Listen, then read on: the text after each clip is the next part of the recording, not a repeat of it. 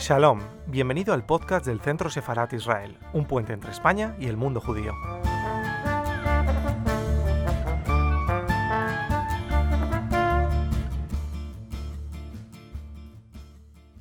Buenas tardes, bienvenidos a la conferencia de hoy que se marca en nuestra programación por el Día Internacional de la Memoria del Holocausto y además específicamente cuando se cumplen 80 años desde que tuvo lugar la conferencia de Wannsee a las afueras de Berlín el 20 de enero de 1942. El único punto del orden del día de esta reunión fue lo que los organizadores nazis llamaban irracionalmente la solución final del problema judío. En realidad se trataba de coordinar la deportación y el asesinato sistemático de los judíos europeos. Deportaciones que ya se estaban llevando a cabo y ejecuciones masivas por las Einsatzgruppen que también venían dándose ya desde junio de 1941. Para hablar de esta conferencia tenemos el privilegio de poder contar con la colaboración del Memorial de la Casa Conferencia de Vance y concretamente con su colaboradora Paula Santana, consultora educacional y trabajadora autónoma del centro educativo de la misma institución. Paula, te escuchamos. Muchas gracias eh, por la invitación. Eh, sí, eh, empiezo con la, con la, presentación o cómo es perfecto. bueno, debido a que tenemos un público también bastante heterogéneo, eh, la verdad, la idea es un poco presentar lo que hacemos en la casa y también la importancia que tras 80 años después de la llamada conferencia de avance no pierde importancia. Eh, a continuación pueden eh, apreciar algunas em, fotografías de nuestra nueva exhibición permanente. y esto hace parte también del hilo conductor de la historia de la casa misma, ya que podríamos pensar que el tema de la conferencia de avance, que todo el trabajo de la memoria histórica respecto a lo que pasa en esta casa se desarrolla justo después de la guerra o un poco tiempo después del final de la guerra y realmente estamos hablando aquí de una tercera exhibición permanente que mm, si solamente son tres, tenemos una primera en 1992. Es decir, aquí ya tenemos uno de los puntos críticos del por qué existe esta casa y de por qué el trabajo educacional eh, y como memorial sigue siendo tan presente en Alemania.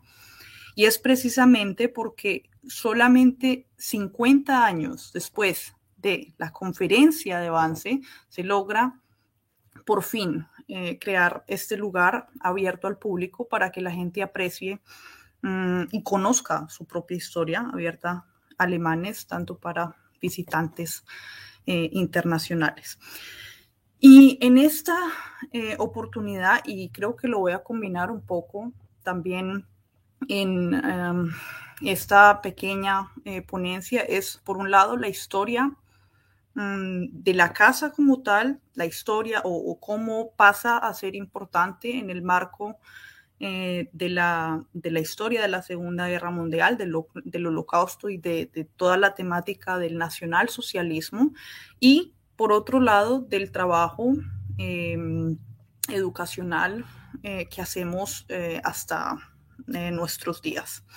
Quizás es importante también mm, empezar con desmitificar eh, algunos puntos que rondan eh, en torno a la casa o en torno a la conferencia como tal.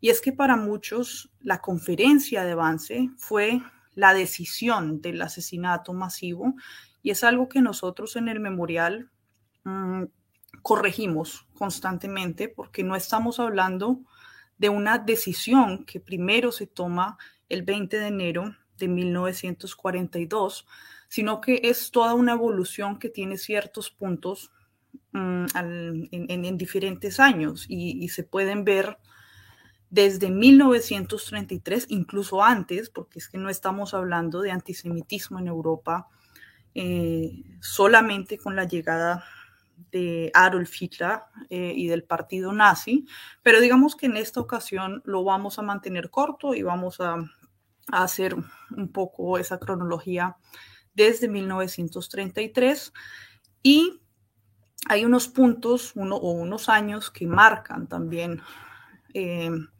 eh, la, los, los, cambios em, en, la, en, la, misma historia alemana.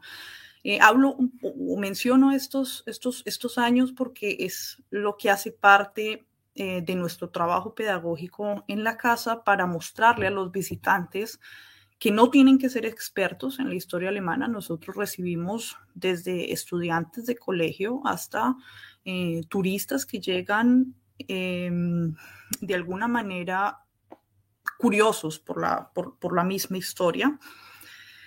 Eh, y por eso es importante para nosotros mantenerlo de una forma bastante abierta, pero fácil de entender. Entonces, por eso hablo de las de 1935 y las leyes raciales de Nuremberg, por un lado, porque es uno de los primeros puntos donde vemos que la sociedad alemana en los años 30 eh, se, se, empieza a dividir y además desde la política. Y la menciono aquí también porque va a ser una parte que va a ser discutida durante la reunión del 20 de enero del 42 y sobre lo que va a pasar con eh, esta, esta cuestión judía. Y eso abarca también el tema de qué pasa con los ah, matrimonios mixtos, qué pasa con las personas eh, resultado de, estos, de estas relaciones mixtas. Y esto nos va a llevar punto por punto y nos ayuda también a, entender y a, explicar eh, a nuestros visitantes cómo la conferencia de avance no es la primera piedra que se pone en torno a lo que es el asesinato masivo eh, de eh, los judíos y judías en Europa. Con el 38 creo que es bastante claro los los, los boicots a, negocios eh, y hogares judíos y es algo que también está presente en nuestra, en nuestra exhibición y donde pretendo también más adelante mm, explicar un poco el tema de la responsabilidad, no solamente de las instituciones, que con la reunión es bastante clara, teniendo 15 participantes de no solamente las SS o de la Gestapo, sino eh, burócratas y parte del gobierno que se sienta a discutirlo. Eso es, eh, en estos momentos, en el año 2022, claro y ya de alguna manera incuestionable. Estos eran los cuestionamientos que se hacían en los años 90, tal vez. De qué manera muchas instituciones eh, trataban de lavarse las manos de alguna manera y decir, eh, esto no, eh, o no, no, somos nosotros, o teníamos que seguir órdenes, o bueno, todo este cuestionamiento ya hoy, hoy en día no es tan cuestionable y esa es la razón por la cual en nuestra nueva exhibición hablamos también de la participación de la misma sociedad, lo cual tiene mucho que ver con los eventos de 1938. Con el inicio de la guerra en 1939, ahí vamos a empezar a ver cambios radicales, no solamente en la política, sino en la, en la sociedad eh, alemana. Y ya tenemos en 1941 una radicalización de la guerra. Esto lo menciono sobre todo porque ya en 1941 es posible, eh, em, con hechos históricos, afirmar que el asesinato masivo contra judíos y judías ya ha iniciado. Es decir, no es a partir de la conferencia de avance que estos sucesos em, tienen, em, eh, se desarrollan. Estamos hablando de que más de medio millón de judíos ya han sido asesinados em, por eh, Einsatzgruppen o escuadrones de la muerte en los territorios de Polonia y la Serbia ocupada. Para ser más exactos, alrededor de 900 mil judíos y judías, y donde ya la política no está solamente basada en asesinar al em, judío hombre promedio capaz eh, de mm, defenderse, sino donde ya es muy claro también para quienes están em, vaciando sus fusiles, que son hombres, mujeres y niños, judíos y judías. Entonces, aquí ya vemos que con esta radicalización de la guerra ya está definido el tema del asesinato masivo. Cuando explique un poco más sobre la conferencia de avance y podamos em, mm, de alguna manera leer algunos párrafos del, protocolo que queda escrito además, eh, vamos a ver de qué manera es esta conferencia o esta, esta reunión eh, importante para el resto eh, del curso de la guerra hasta 1945. Por eso lo dejo abierto, 1943 al 45, donde sabemos que ya es el fin de la guerra, pero lo veremos entonces con más detalle en las páginas del protocolo. Un poco de cómo se desarrolla nuestra exhibición y cómo nosotros tratamos de explicarle a mm, las personas que nos visitan eh, cómo se desarrolla esto. Pues ya empecé con el año del 33, aquí en el 35. Aquí podemos ver eh, una foto de Christine Niemann y Julius Wolf.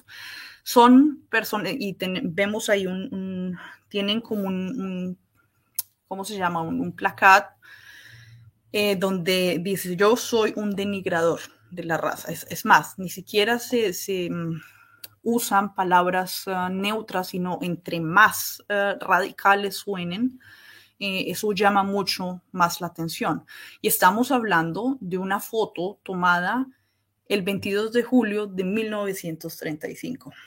Es decir, esta foto se toma antes de que las leyes eh, raciales de Nuremberg eh, eh, sean publicadas. Y aquí podemos evaluar muchísimo y discutir también con los visitantes y los colegios, independientemente de las diferencias generacionales.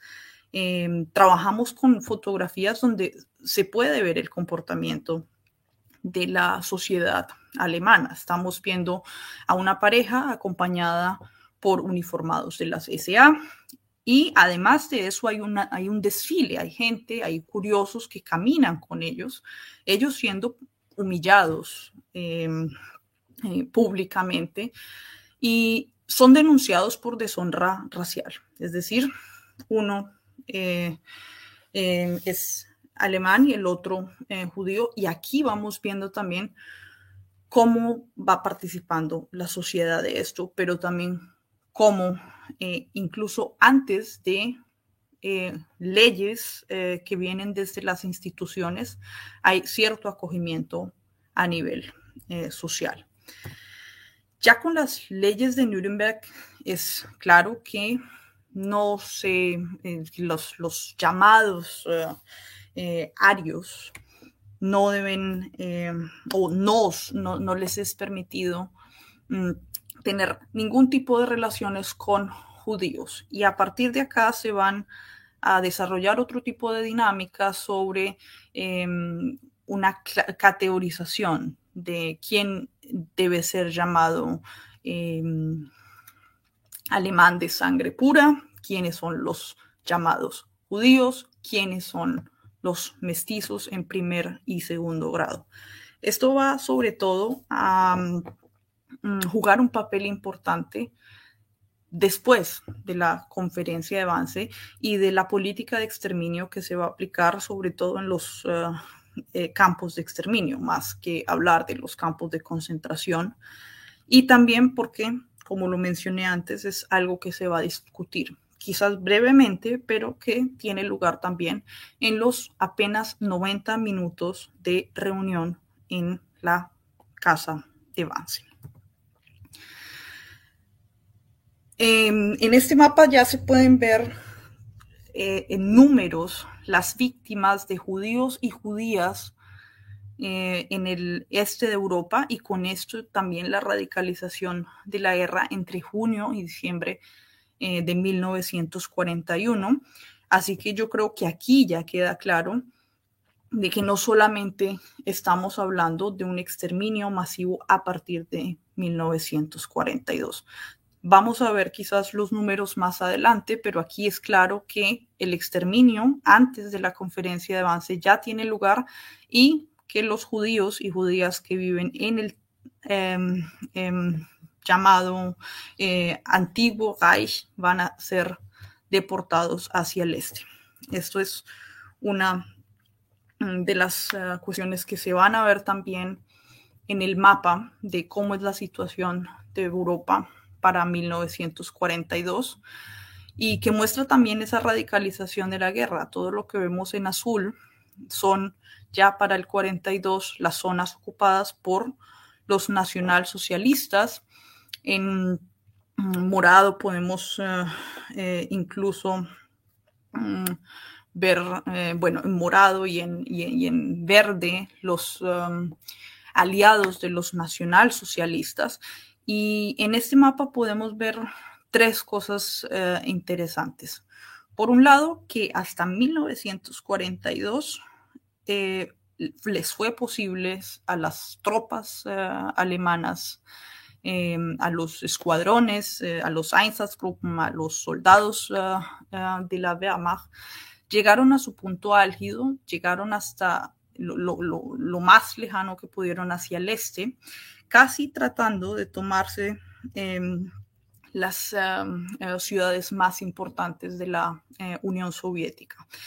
A partir de ese momento, solamente van a poder ir eh, hacia atrás, es decir, no van a poder seguir en avanzada. Ese es uno de los puntos que se puede ver en la situación de Europa del 42. Por otro lado, y quizás también em, interesante, eh, siendo este un evento organizado eh, también desde Madrid, y es que en España también lo o sea, vemos en amarillo los eh, países em, neutros hasta el momento. De neutralidad en ese momento también habría bastante que discutir, no voy a, a entrar en detalles, pero estamos acá hablando de tres dictaduras simultáneas, ¿no? Tenemos en Italia eh, a Mussolini, Hitler, eh, en Alemania, Franco en España y entre estos, entre esta, esta, este triángulo, eh, digamos que es bastante claro que España no se va a inmiscuir en estas em, avanzadas del ejército alemán. De hecho, es muy Em, eh, colegial en todos los términos de, bueno, aquí hay una guerra civil, ahí no nos vamos a meter, Italia está eh, y no está con los nacionalsocialistas y en este mapa entonces se ven estas eh, o, estos territorios ocupados. Donde también se ven los peligros para los nazis. Me estoy tomando em, este momento para explicar este mapa porque explica también las urgencias que tienen estos 15 participantes para el 20 de enero de 1942. Y es que precisamente están luchando contra estas, em, mm, estos obstáculos eh, a nivel eh, territorial. Y es en el este no pueden seguir avanzando.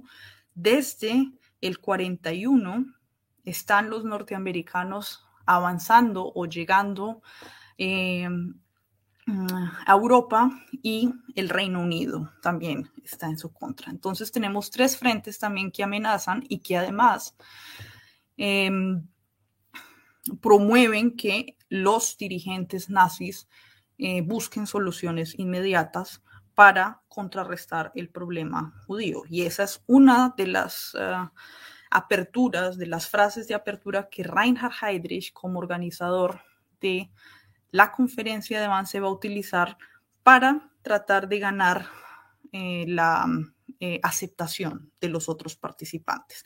Y es precisamente cuando dice, nosotros eh, no se puede ganar la segunda guerra, este, no se puede ganar la guerra si tenemos este problema, el problema judío, entre medio. Entonces, se tienen que tomar todas las medidas necesarias para solucionar ese problema y de esa manera lograr, em, o sea, quitarse este problema encima y con eso también ganar la guerra. Em, bueno, esto es un poco la situación y del por qué eh, se tienen que, mm, eh, tienen que acelerar eh, los planes. Esto de, de, la situación en Europa resulta muy interesante también porque de hecho la conferencia de avance no estaba planeada para el 20 de enero de 1942 y esta es otra de las evidencias que tenemos a nivel histórico para decir que mm, este no es un tema que se hable por primera vez eh, en este círculo de jerarcas eh, y que tampoco es un tema sorpresa eh, para nadie. Estamos hablando de que es una reunión donde se va a planificar, donde se van a hablar las medidas a nivel logístico, institucional, de cooperación entre em, instituciones, de cómo acelerar el proceso o de cómo hacerlo efectivo en el menor tiempo posible. Pero a nivel de decisión, esto ya no era una decisión. la, reunión eh, fue de hecho programada para el 9 de diciembre de 1941. Es una fecha también importante y lo sabemos porque Reinhard Heydrich manda dos em, eh, invitaciones a estos eh, participantes. Y la segunda invitación que manda ya es para el 20 de enero, mm, donde menciona no solamente una pequeña reunión, sino también un desayuno. O sea, estamos hablando de lo más eh, banal y utópico de una villa en la calma que ofrece el barrio más privilegiado de Berlín, en ese momento, de hablar con calma un tema solamente a nivel eh, de burocrático, ¿no? Tienen que posponer esta reunión del 9 de diciembre porque el 7 de diciembre los japoneses atacan eh, Pearl Harbor. Y por eso para Adolf Hitler era necesario y urgente declarar la guerra a los Estados Unidos. Y quería aprovechar justamente la asamblea en el, eh, en, el eh, Reichstag para hacer la declaración oficial de la guerra, por lo que se complicaba un poco tener una conferencia sobre la solución final, sabiendo que son representantes de altos rangos que urgían estar en la declaración de guerra y no en la solución final en otro lugar. Eh, en últimas, se decide, eh, bueno, la, fecha de la declaración de guerra tampoco es el 9 de diciembre, pero es la razón por la cual Reinhard Heydrich decide eh, posponer esta fecha para el 20 de enero y poderlo así dialogar de una manera eh, más calmada entre colegas. Aquí tenemos un, poco el organigrama, bueno, esta es una foto más de nuestra eh, exhibición y lo que es la, sala de la conferencia hoy en día. Aquí podemos ver más claramente quiénes eran los participantes. Como podemos ver, son diferentes instituciones, desde las fuerzas em, mm, eh, que tienen eh, el, poder de las armas y de la coerción, pero también tenemos ministerios, miembros del partido y además mm, juristas y personas que trabajan también, no solamente eh, dentro de estos ministerios, sino que también aportan o son los mentores o son los padres de leyes eh, discriminatorias. De estos hombres tenemos a Reinhard Heydrich por un lado, tenemos, eh, bueno, quien convoca a esta reunión y que viene asesorado y trabajando eh, conjuntamente con Adolf Eichmann, quien creo que no necesita acá em, otra mm, carta de presentación, pero claro, tenía que estar ahí como el... Em, la persona responsable por todos los, los temas que atañen a la cuestión eh, judía, y va a ser Adolf Eichmann precisamente en esta reunión el secretario quien va a, resumir eh, el protocolo y que es un protocolo además de resultados. Es un protocolo muy corto debido a que la reunión también es bastante corta. Son 90 minutos, es decir, menos de dos horas, en donde se resumen los, las cuestiones eh, discutidas en 15 páginas, que va a escribir Adolf Eichmann. Eh, quizás es también mm, interesante saber que Adolf Eichmann tiene que escribir y corregir más de tres veces este documento con el fin de que Reinhard Heydrich pueda estar eh, satisfecho con el resultado. Y en la medida en la que leamos tal vez un poco eh, algunos párrafos del protocolo, pues vamos a ver eh, por qué tenía que corregirlo. Y se trata también de eh, una manera específica de utilizar el lenguaje, lo cual no era muy extraño en la ideología nazi, y era el uso del lenguaje em, desde los eufemismos a la forma más subjetiva posible, pero simultáneamente clara. ¿sí? Creo que voy a empezar mm, con el protocolo, eh, tal vez directamente porque nos explica también este, eh, el lenguaje eh, que utilizan. Y aquí tenemos, en vez de la emigración, otra posible solución tras la oportuna aprobación previa del Führer es la evacuación de los judíos hacia el oriente. Aquí ya es claro, y desde 1935 estamos hablando de una exclusión continua de los judíos en Alemania desde em, em, el principio. Estamos, no, estamos hablando de, que los judíos y judías en Alemania hayan sido por siempre esa amenaza, pero como lo ven del partido eh, nazi, em, es el peligro, eh, la propaganda nazi, como el esfuerzo eh, que ponen para realizar este, eh, esta exclusión. Y estamos hablando de medidas que van cambiando porque no se van adaptando al curso de la guerra. En, un principio, estamos hablando de que para 1933, en, términos de, de números poblacionales, es menos del 1% que, se puede, que son judíos alemanes en, 1933. Entonces, no estamos hablando de una amenaza eh, tácita eh, y, real eh, sobre el problema judío.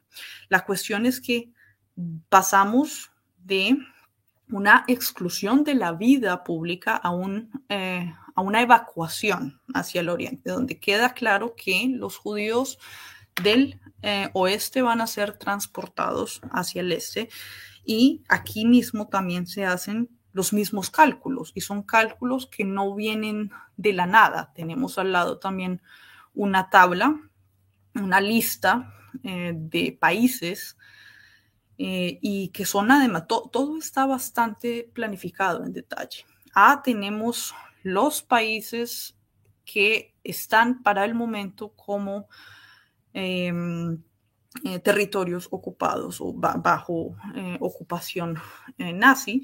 Y en esta lista, en esta, en esta primera división de la lista, es importante ver que los números son bastante exactos, no son em, no están redondeando aquí los números, hablan de muy claramente de 74.200 o 3.500, digamos que aquí eh, esto se debe también a que tras la ocupación los nazis tienen los eh, documentos, las estadísticas, em, todo eh, esto oficial para decir en estos países o en estos territorios hay tantos y tantos judíos. En la segunda división B, ahí encontramos incluso países que se declaran neutros o que incluso son aliados mismos de los nazis. Eh, aparte, obviamente, de los um, eh, enemigos de los nazis. Tenemos aquí en la lista a Inglaterra, pero también tenemos a España, tenemos eh, a Italia y en ese sentido ya no es para los uh, dirigentes nazis tan fácil poder dar con los números exactos. Lo interesante de este protocolo, y es con lo que también trabajamos, es eh, con el número mm, que ponen al final. Y es que están haciendo una solución final, planificando una solución final para más de 11 millones de judíos. Y esto se ve en la página 6 de 15 em, de este protocolo. Ahora, si vamos a ver cómo eh, o a qué nivel se lleva el, lenguaje, por lo menos de lo escrito, de cómo, de qué manera discutieron ellos, pues nadie estuvo en esta reunión, nadie puede decir a ciencia cierta. Así mm, eh, intercambiaron eh, estos participantes información o así de directo o indirectamente hablaban. No, pero lo que sí se puede ver en el protocolo y razón por la cual Adolf Eichmann tenía que cambiar mm, definiciones, conceptos, es porque en ningún momento, en ninguna página de este protocolo, se habla sobre exterminio, se habla, no se habla tampoco sobre asesinatos masivos, tampoco se habla sobre cámaras de gas, eh, nada de, las, los mecanismos em, para estos asesinatos en masa, pero sí hablan sobre evacuaciones, eh, transportes hacia el este, y reducción natural, incluyendo también temas como tratamiento especial. Aquí tenemos eh, en esta frase, eh, o en uno de estos párrafos, con la orientación apropiada, los judíos deben venir a trabajar de manera adecuada en el este en el curso de la solución final. En grandes columnas de trabajo separados por sexos, los judíos capaces de trabajar serán empleados para la construcción de carreteras, aunque una gran parte sin duda perecerá por reducción natural. En otras palabras, aquellos judíos que son aptos, o sea, que, puedan trabajar, trabajarán o serán exterminados a través de la labor, eh, del trabajo forzado, ¿no? El stock remanente, es decir, los que no pueden trabajar, sea por la edad avanzada, sea porque em, son niños o sea por la razón que sea que no les permita trabajar, posiblemente, fin, están hablando aquí de, a estos hay que tratarlos en consecuencia, hay, necesitan un tratamiento especial, ya que sin duda la parte más resistente. Están hablando aquí de que estos, este stock remanente son los que van a terminar en campos de exterminio. ¿sí? En ningún momento hablaron de exterminio, ¿no? Y ese es el, eh, una de las facultades más grandes que se pueden ver en el lenguaje tan elaborado eh, de estas páginas, lo cual también revela mucho del tipo de participantes que vienen a esta reunión si volvemos a esta eh, diapositiva, estamos viendo de que son hombres que están bastante cerca a la cúspide del poder. Eh, estamos viendo un organigrama donde está Adolf Hitler en la cúspide, Heinrich Himmler como el dirigente máximo de las em, em, instituciones armadas, Hermann Göring, también aquí como el segundo eh, en el mando. Y de resto tenemos representantes en una segunda o tercera línea de rango, donde en este caso no están siendo tomadores de decisión, pero que en sus campos tienen gran em, mm, eh, influencia eh, en, el tema de, de, decisiones. Y si se mira más en detalle, además, son hombres que tienen en sus títulos, sin tener que saber la biografía de cada uno de ellos eh, para los visitantes que llegan, em, es bastante llamativo que muchos de ellos tienen el título de doctores, incluso en este organigrama. Entonces no estamos hablando de mm, fanáticos que simplemente reciben órdenes o que están en los campos en el este eh, disparando sin mm, pensar realmente en lo que está eh, sucediendo o que puedan incluso argumentar de que solamente están siguiendo órdenes. Son personas y además que la mayoría de estos títulos son doctores en leyes, son personas que han hecho un doctorado en em, las ramas eh, judiciales y más altas em, eh, de la academia. Son personas pensantes que además algunos de ellos, como dije anteriormente, ayudan incluso a mm, crear em, eh, algunas leyes. Ejemplo de esto, Wilhelm Stuttgart, quien es el mismo mentor de las leyes de Nuremberg y también la persona que se opone a discutir la solución final, eh, incluyendo a los um, eh, mestizos eh, o personas de matrimonios mixtos o de sangre mixta, como la llamaban. Dicen, si estamos hablando de una solución final que tiene que acordarse y efectuarse en el menor tiempo posible por las razones que sean de la guerra, de la situación que tienen en ese momento, en 1942, es el primero y, y es conocedor de ese tema porque él propone esto en las leyes. Dice, si los incluimos a ellos también, hay que pensar que las instituciones van a colapsar porque va a ser un trabajo interminable. Y esa es la razón por la cual el tema de los matrimonios mixtos, de lo que va a pasar con las personas de sangre mixta, queda relegada para otro tipo eh, de encuentro, pero sale, o sea, es mencionada en la solución final, pero no eh, termina en detalle. Entonces, esto muestra los conocedores, ¿no? Que son estos eh, hombres y que no son una minoría. Estamos hablando de siete, ocho participantes que son eh, parte del sistema y no simples eh, receptores de mm, órdenes que vienen desde arriba. Esto un poco con el desarrollo de la conferencia durante el 20 de enero de 1942.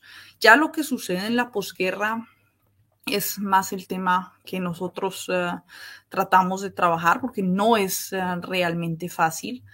Eh, y aquí una, uno de los ejemplos de las fotos de por qué no es tan fácil trabajar con esta historia de la posguerra. Por un lado, porque incluso la foto que vemos aquí de supuestamente cómo se encuentra el documento que acabamos de ver, no se encuentra así. Es una foto en, en escena, es, eh, es, hecha precisamente para dar una cierta impresión, pero no se, no se eh, encuentra así. Aquí estamos viendo eh, unos soldados americanos muy guapos con un sobre gigante que dice relación, Ministerio de Relaciones Exteriores, Berlín, tratando de Mm, mostrar que encuentran un documento eh, importante. Realmente hasta las pruebas son, son complicadas en ese sentido porque sí se sabe sobre la solución final, incluso en, eh, los primeros em, tribunales, en el tribunal de Nuremberg también eh, se menciona, pero la prueba en papel, la, la fuente escrita, no está en 1945 y es algo que se supone nunca debimos haber encontrado y es algo de lo cual tal vez en esta oportunidad no estaría, eh, no tendría por qué yo tener que hablar de ella porque se supone no debió nunca encontrarse. Era un documento secreto, eh, son protocolos que se repartieron, Adolf Eichmann como secretario, em, eh, organiza 30 em, copias. Son 30 copias para 15 participantes, es decir, que por participante hay dos copias, una copia para la institución que representan y otra copia para em, eh, em, eh, las notas personales. Y esto es algo que también se puede ver en esta diapositiva Los originales de esta copia están eh, subrayados en, rojo en la página 5 y en otras páginas eh, tiene algunas notas, tiene algún, otros, uh, otros tipos de marcaciones y esto nos muestra que la copia que se encuentra no es una copia de alguna institución, es un borrador que recibió alguno de los participantes. Si entramos más en detalles a, ver cómo ha sido todo el trabajo de investigación histórico, pues damos con que de 15 participantes, y en eso los nazis eran bastante cuidadosos, cada una de las copias fue marcada. Tienen números seriales y tienen también mm, em, formas de acortar Las palabras o los títulos de los departamentos. Eh, en esta mm, copia encontrada eh, se encuentran las iniciales de lo que eh, resumiría el Ministerio de Relaciones Exteriores y esta es la razón por la cual termina haciéndose toda una escena al estilo Hollywood de esta foto, porque se dan eh, o tratan de eh, poner en escena cómo este documento se encuentra en eh, el Ministerio de Relaciones Exteriores. Y en efecto, sí se encuentra en esta, en esta institución, pero se encuentra en el sótano de la institución y no se encuentra por soldados americanos, sino por investigadores americanos que terminan por accidente viendo eh, entre papeles eh, y carpetas de antiguos eh, mm, empleados, pues terminan dando con esta copia. El único representante del Ministerio de Relaciones Exteriores era Martin Luther. Hay bastantes Martin Luther en la historia, pero en este caso era Martin Luther, el subsecretario del ministerio. Eh, y quien era de hecho más encargado por eh, los temas eh, del interior, no de la política exterior, pero es en últimas quien termina viniendo a esta conferencia. Y así como vemos aquí 15 participantes, no todos mueren en 1945, hay unos que mueren en, en combate, hay otros que desaparecen por buen tiempo, como Adolf Eichmann, y después tienen su juicio en, bueno, él es el único eh, en Israel. Martin Luther mm, tiene una historia interesante porque justamente un año después de la conferencia de Vance, trata de escalar eh, en su posicionamiento en la institución y bajo intrigas y trampas trata de eh, convertirse en el eh, ministro, lo cual le sale bastante mal porque el ministro en ese momento es Joachim von Ribbentrop y es una persona extremadamente importante para los uh, nacionalsocialistas. Es justamente la persona que en 1939 organiza eh, con la Unión Soviética la invasión a Polonia. Entonces, no es un tipo cualquiera, se entera de lo que está haciendo Martin Luther, de tratar de traicionarle dentro de la institución y por traición es mandado al campo de concentración de Sachsenhausen al, em, al norte de Berlín. Ahí él termina em, pasando eh, sus días hasta que se acaba la guerra, es decir, él sobrevive, pero por esa razón es también el único que no tiene acceso a su copia personal eh, de la conferencia de avance. Y es la razón accidental por la cual en estos momentos, 80 años después de la conferencia, que se nos permite hablar de un documento que se encuentra dos años después del fin de la guerra, en 1947, en el sótano del Ministerio de Relaciones Exteriores y razón por la cual está rayado porque eran sus notas personales y lo que le atañía al ministerio en ese momento, en esa reunión. Bueno, después de la posguerra aquí tenemos solamente una foto de una de las personas que hace posible que nuestro memorial hoy en día exista y es uh, Joseph Wolf también por eso se llama así nuestra eh, biblioteca, mediateca, y es porque es uno de los sobrevivientes, era un historiador judío y además sobreviviente de Auschwitz, que mm, sabe lo que pasa en la casa, sabe quién se reúne en esta conferencia y empieza a hacer presión en los medios para que los perpetradores y los participantes de esta reunión de alguna manera paguen eh, por lo que hicieron, lo cual no es tan fácil en la, em, en la posguerra, sobre todo en la mm, República Federal eh, Alemana.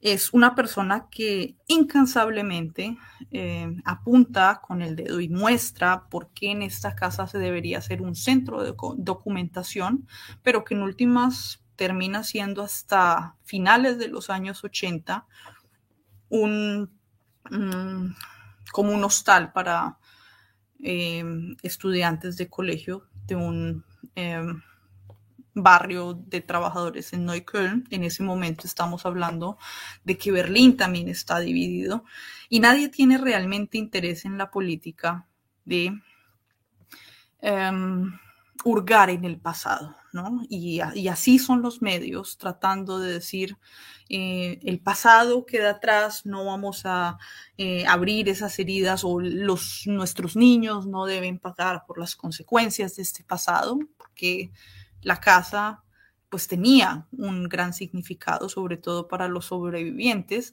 y a cambio los sobrevivientes tenían que ver en la República Federal Alemana cómo antiguos participantes de la conferencia de Vance trabajaban como asesores para las mismas instituciones. Entonces, no hay realmente un, un, castigo para estas personas o no para todos, y, algunos que incluso están en Alemania y disfrutan de un estatus eh, de hombres eh, honorables. Em, y eso complica también el tema de, cómo, qué hacemos en la casa, cómo, cómo vamos a transportar esta historia si hay tanto em, detractor, ¿no? Y los detractores no solamente estaban en la política, porque si hablamos de procesos de desnazificación y de cómo eh, se lleva todo este tema de la justicia, de la sociedad, de a quienes hay que castigar, de a quienes no, pues aquí es bastante claro que eh, muchos en la sociedad, eh, pues se sirvieron eh, o sabían la verdad o decidieron mirar para otro lado y aquí hay bastantes eh, fotografías que muestran mm, eh, toda esta, esta dinámica de que no solamente son los entes del Estado. Aquí estoy mostrando una foto, por ejemplo, de las deportaciones en mayo del 42 y donde a través de las fotografías vemos otra vez desfiles de personas viendo cómo estas personas están siendo deportadas o que incluso en las ventanas de los edificios están viendo cómo estas deportaciones eh, están siendo em, realizadas. Y en este punto también vemos que la sociedad alemana eh, no se está aquí preguntando qué pasó con los vecinos. Están eh, incluso en las fotos bastante curiosos en subastas de em, qué, qué, ofertas pueden comprar por un buen precio de los que ya no están. Entonces, aquí estamos hablando de un beneficio propio de mirar a otro lado, eh, incluso de fotografías de las, de las em, marchas de la muerte que no son en la selva, son en calles en plena, eh, a, plena luz del día. Eh, y esto es algo que apenas 80 años después se nos es posible presentar en un memorial y decir, esto sucedió así. Y para nadie era un secreto. Y entonces hay una gran pregunta y es, ¿quién tiene la culpa de todo esto. Y ya con todas estas evidencias, fotografías, conferencias, eh, mecanismos, decisiones tomadas, pues es muy difícil decir que hay un responsable o una figura masculina en uniforme es responsable, sino que no estamos hablando de un monstruo o 15 em, monstruos o un grupo de psicópatas que llevan el país a una dictadura y a una cantidad de millones de millones de eh, muertos. Estamos hablando de muchas personas y estamos hablando de hombres y mujeres completamente normales. Y ese es el punto eh, al que tratamos nosotros de llegar con los visitantes, que no es una psicopatía de algunos, sino que todo esto se desarrolla en un marco donde las personas son común y corrientes. Cierro con esta, em, em, este clasificado eh, de periódico. Es el último participante de la, de, eh, la conferencia que muere. Eh, Gerhard Klopfer es el último en 1987. Incluso su mujer puede poner un clasificado en el periódico diciendo quién quiera despedirse de este honorable hombre que, em, em, mm, bueno, muere como un hombre eh, honorable, em, bien pueden venir a despedirse de él, lo cual es claramente un, golpe más a los sobrevivientes, pero que tras su muerte a finales de los 80 también es posible, y más con el cambio y la reunificación alemana en el 91, de poder ahí sí ver em, a futuro sin olvidar el pasado de qué se hace con la casa eh, y después de su muerte y después con la reunificación em, de Alemania, pues es posible volver a tomar este pasado y consolidarlo, cristalizarlo para el presente y futuro, lo que nos da la inauguración de la Casa de la conferencia de avance en enero de 1992 y eh, un par de añitos después aquí estamos y seguimos con nuestra labor pedagógica para que las personas conozcan em, lo que pasó. Eh, ya dejaría yo el podio y el abierto todo para preguntas que surjan o que no se pudieron desarrollar bien. Mm.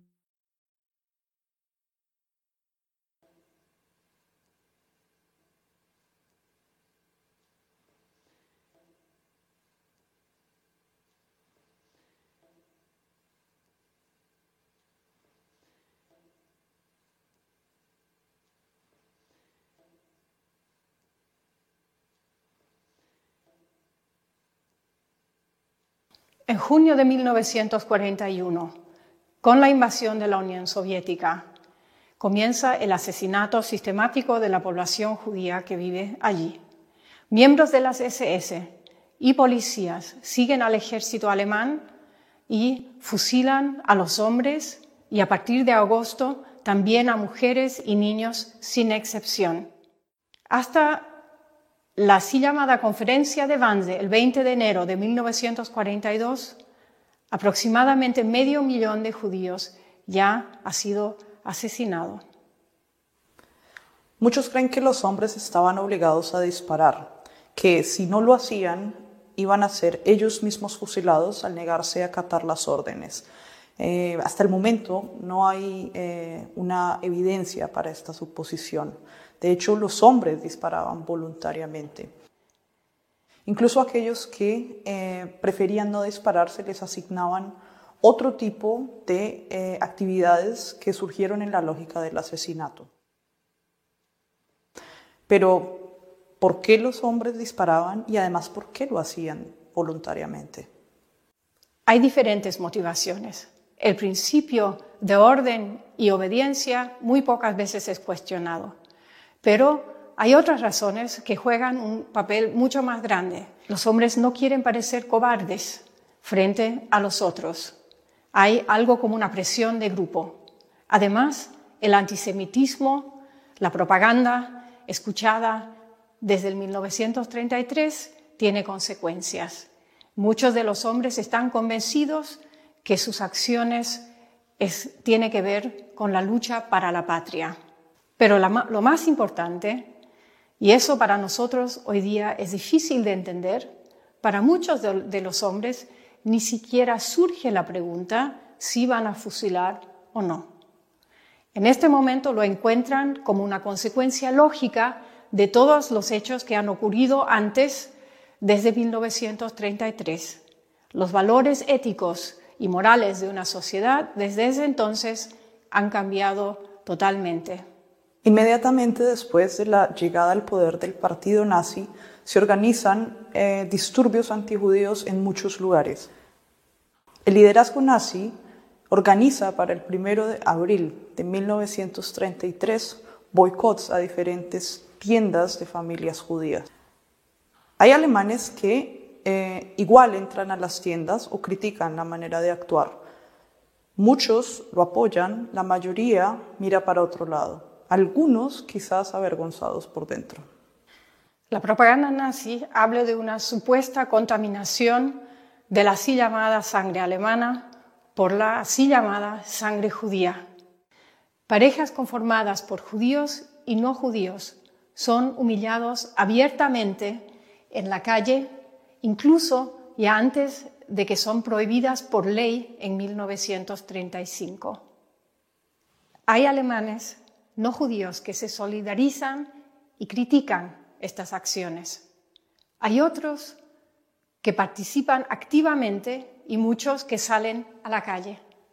La gran mayoría mira hacia el lado, algunos quizá avergonzados por dentro. En noviembre de 1938, las SA y las SS saquean y destruyen sinagogas, hogares y tiendas de familias judías. Asesinan a cientos. La agresión de un joven judío a un diplomático alemán en París sirve como pretexto. Su familia había sido deportada de Alemania con otros 17.000 eh, judíos de nacionalidad polaca. Hay alemanes no judíos que critican este tipo de violencia. Hay otros que participan del proceso e incluso lo apoyan. La gran mayoría mira para otro lado. Algunos quizás avergonzados por dentro.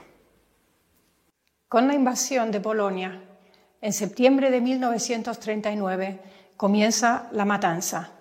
El régimen nazi ya en este momento crea los Einsatzgruppen, los escuadrones móviles, que asesinan a la población polaca no judía, pero también ya en este momento a judíos. El ejército alemán, el Wehrmacht, muchas veces están involucrados en estos crímenes. En Polonia todavía no existe un asesinato sistemático o uniforme, pero a pesar de esto, también en este momento no conocemos casos, o muy pocos casos, donde hombres se hayan negado a cumplir las órdenes. Dos años después, es decir, en 1941, comienza el asesinato masivo sistemático. Los estándares de valor han cambiado considerablemente desde 1933. Muchos se han acostumbrado a la violencia en contra de aquellas personas declaradas como subhumanas o enemigas.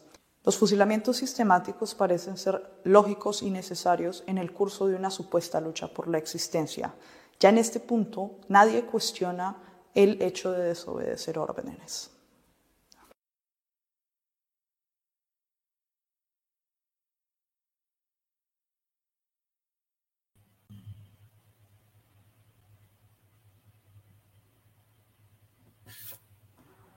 Muy interesante. Muchísimas gracias, Paula, para esta conferencia tan importante eh, y la cual nos ha aclarado muchas cuestiones también. Eh, quisiera empezar con una primera pregunta.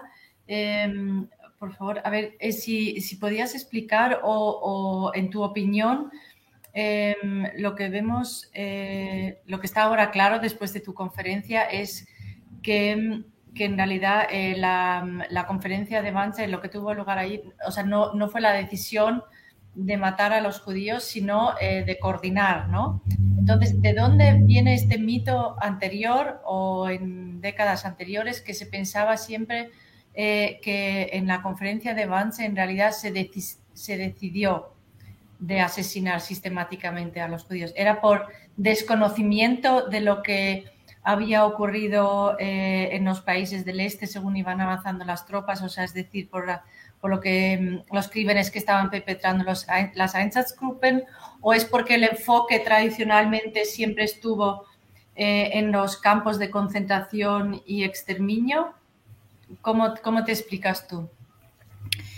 Bueno, tiene que ver mucho también con las fuentes que se iban encontrando. Estamos hablando de fuentes que no se encuentran todas eh, en abanico, en bandeja de plata, justo al final de la guerra, sino que es prácticamente un rompecabezas que hay que armar, empezando con em, eh, encontrar también la, fuente escrita que sería la copia del protocolo de em, mm, el el partícipe el único que no logra pues em, eh, destruirla, que es uh, Martin Luther, pero em, hay una cantidad de mitos por eso. Y por otro lado porque eh, siempre cuando se habla de hechos históricos o de marcar puntos en la historia, por lo general se trata de, de, buscar una fecha, un evento, y es una de las preguntas em, más difíciles de responder eh, en el memorial y es, bueno, si aquí no se toma la decisión, ¿cuándo se toma la decisión? Y no tenemos ninguna evidencia escrita, porque además ni siquiera lo que tenemos a la mano debimos encontrarlo. Eh, hay una cantidad de, de suposiciones y, y, una orden directa de Adolf Hitler donde diga a partir de este momento, en esta fecha, en este contexto, se van a ejecutar a millones de judíos no tenemos esa prueba física. Tenemos son los resultados históricos, eh, que son los fusilamientos en Dubosari, por ejemplo, eh, en 1941, pero no tenemos una, mm, un, momento en el que podamos decir a partir de acá se decidió. Y con la conferencia de avance es uno, es uno de los primeros, las, una de las primeras pistas. Em, reales que, hay sobre este exterminio masivo, pero que si se lee el documento y si, si se mira todo en contexto, pues vemos es una planificación eh, y no una decisión. Ahora, sí, si se mira con las consecuencias de, de, qué representa la conferencia de avance para el futuro de la guerra o a partir de la conferencia de avance, ¿Qué, cambia en el curso de la guerra? Si ya hablamos de una radicalización de la guerra, pues también se ven en los números. Y es que más del 80% de judíos y judías asesinados en la Segunda Guerra Mundial son asesinados entre 1943 y 1944. Entonces, si antes, eh, si en el 41 hablamos de más de medio millón de judíos y judías que ya han sido asesinados, pues imagínate de 6 millones de judíos y judías que en su 80% son exterminados justo después de la conferencia de avance. Entonces, ya incluso ahí ni siquiera la decisión es tan importante, sino eh, lo que esto conlleva. Muy bien. Em, a ver si tenemos alguna pregunta del público. Sí, aquí tenemos una pregunta, la, puedes leer. Paula, yo también te la leo. Eh, ¿Qué tan cierto pudiera ser esto de que el racismo no era cierto, sino el manejo de la idea del racismo para así obtener las riquezas que poseían los judíos y con ello lograr ganar la guerra?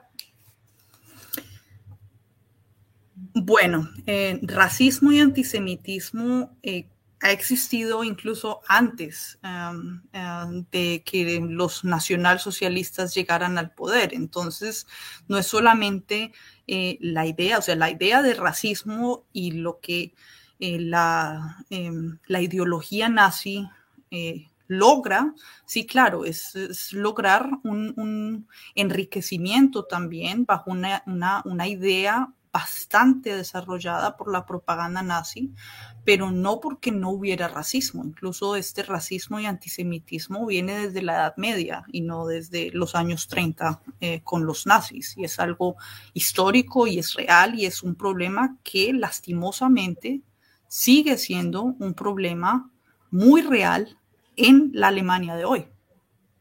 Bien. Creo que hay otra pregunta.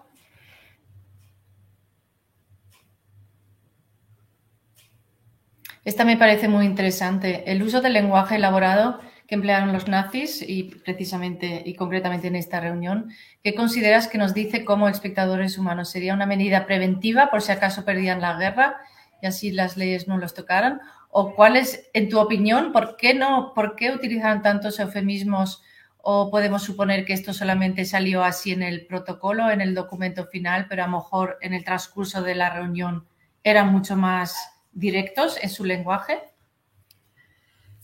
Eh, de algunos de los testimonios, incluso que, llevan, eh, que llegan a los, a los tribunales, eh, se puede también incluso asumir que el lenguaje que utilizaban directamente era muy diferente al que utilizaban de manera escrita, pero estos eufemismos eran típicos en la ideología nazi y en ningún documento eh, no solamente del, protocolo de avance, ningún documento oficial hecho por los nazis se escribe algo sobre exterminio. No existe ningún documento que hable con estos conceptos específicos.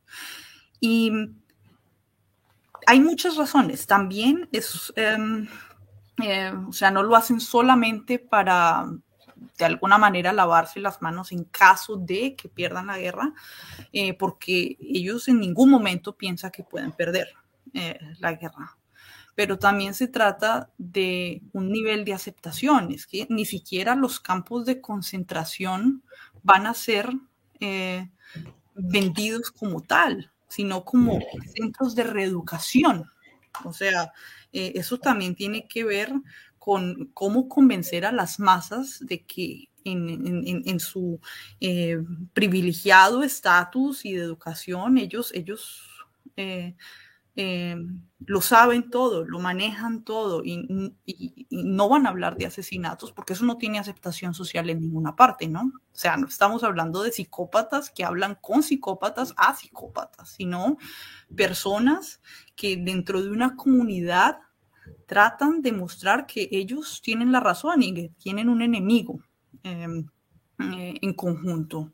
Y, por ende también este, este lenguaje eh, subjetivo eh, siempre estuvo. es una de las, de las marcas prácticamente de la ideología nazi, de cómo logran desarrollar esto hasta un punto de que ni siquiera esas palabras eran necesarias para desarrollar planes A ver, otra pregunta más de Rafael. ¿Tuvo algo que ver esta conferencia con el deseo de los nazis de ocultar los asesinatos hechos por las Einsatzgruppen? Creo que en determinado momento se comienzan a desenterrar y quemar cadáveres. Es, es cierto, sí. Por la operación 1005, creo. Pues eh, más que con el deseo de ocultar, eh, es más de llevarlo a otro nivel. Y esto se explica también con la participación de dos de los eh, participantes de esta conferencia. Uno es Rudolf Lange y el otro es Ebert Schöngard. estos dos son comandantes de Einsatzgruppen en el este y de hecho vienen en esta reunión prácticamente que en calidad de expertos, a decir, cómo está funcionando el tema de los fusilamientos en el este, eh, prácticamente diciendo nosotros eh, eh, lo estamos haciendo así, así, y es muy efectivo, ¿no? O sea, no es solamente los, los juristas que están allá haciendo sus leyes, no es solamente el ministerio aquí hablando de cómo vamos a justificar las deportaciones, sino también las fuerzas coercitivas diciendo, ah, pues a nosotros nos está funcionando allá esto, así, así. Em, no es, em, o sea, lo del, desenterrar eh, los cadáveres y esto, em, esto eh, se trata más también con el tema de borrar las evidencias, ¿no? Y no es de borrar las evidencias por si eh, les descubren, o sea, están haciendo todo este asesinato también en, en, el medio de la nada, ¿no? No lo están haciendo en la frontera con Francia, no lo están haciendo en el, en el occidente europeo, lo están haciendo en donde tienen el territorio controlado y donde están muy lejos de que lleguen los norteamericanos, muy lejos de que llegue el ejército rojo y muy lejos de que lleguen las tropas inglesas. Entonces tienen el tiempo para borrar todas estas evidencias.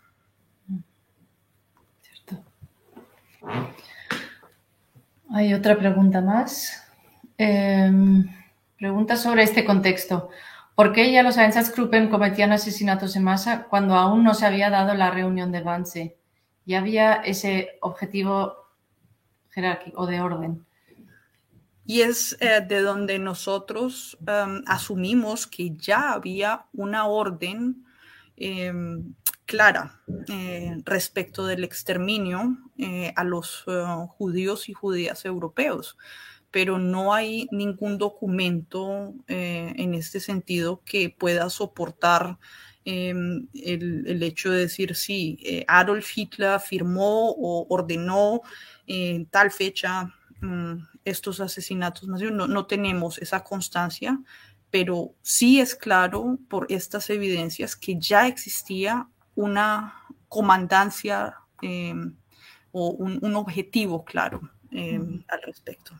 A lo mejor es interesante también em, comentar que los Einsatzgruppen al principio estaban previstos de asesinar solamente a hombres y digamos a, a comunistas, pero, pero enseguida empieza a volcarse también, o sea, empiezan a volcarse también en el asesinato ya pronto de mujeres y de niños, ¿no es así? Exactamente.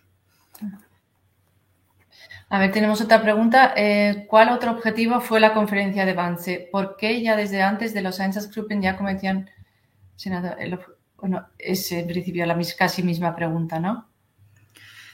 Eh, sí, y, es una pregunta también muy frecuente eh, que tenemos porque eh, tiene más que ver con la cooperación entre las instituciones. O sea, si tienen tantos problemas o factores externos que les impide ganar la guerra rápidamente, que es el argumento que utiliza Reinhard Heydrich, es decir, em, eh, aquí no vamos a decidir porque Hitler ya tiene pleno conocimiento, entonces pues ya en ese, eh, en ese contexto ningún participante va a, cuestionarlo.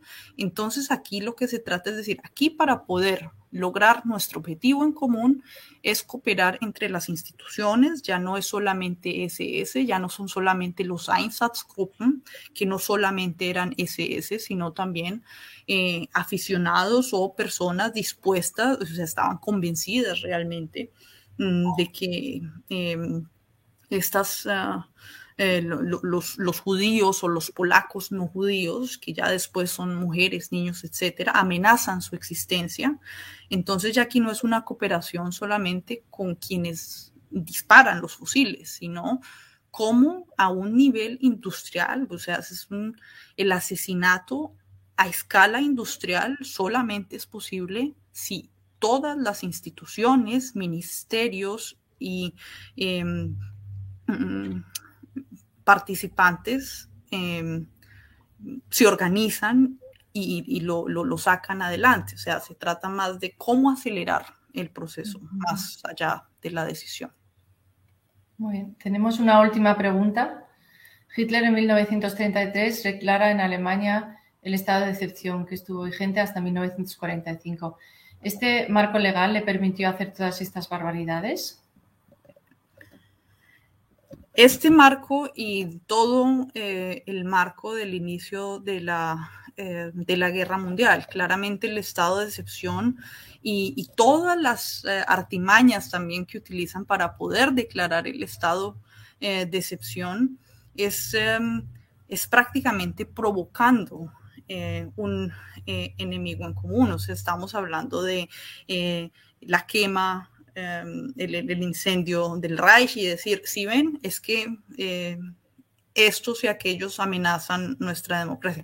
También el tema del eh, el eh, bueno, del asesinato del diplomático en París, ¿no?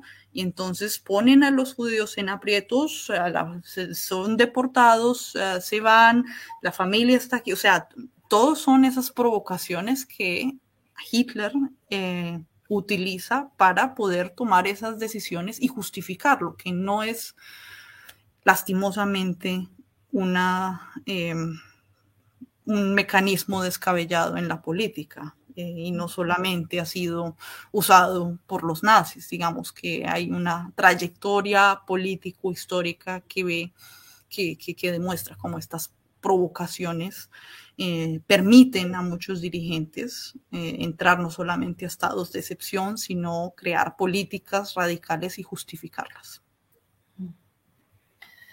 Muy bien, pues muchas gracias, Paula. Eh, muchas gracias al Memorial Casa Conferencia de Vance por haber colaborado con Centro Sefarat Israel en esta actividad de hoy. Te agradecemos mucho todas tus aportaciones y aclaraciones sobre esta conferencia. Fue un placer. Muchas gracias.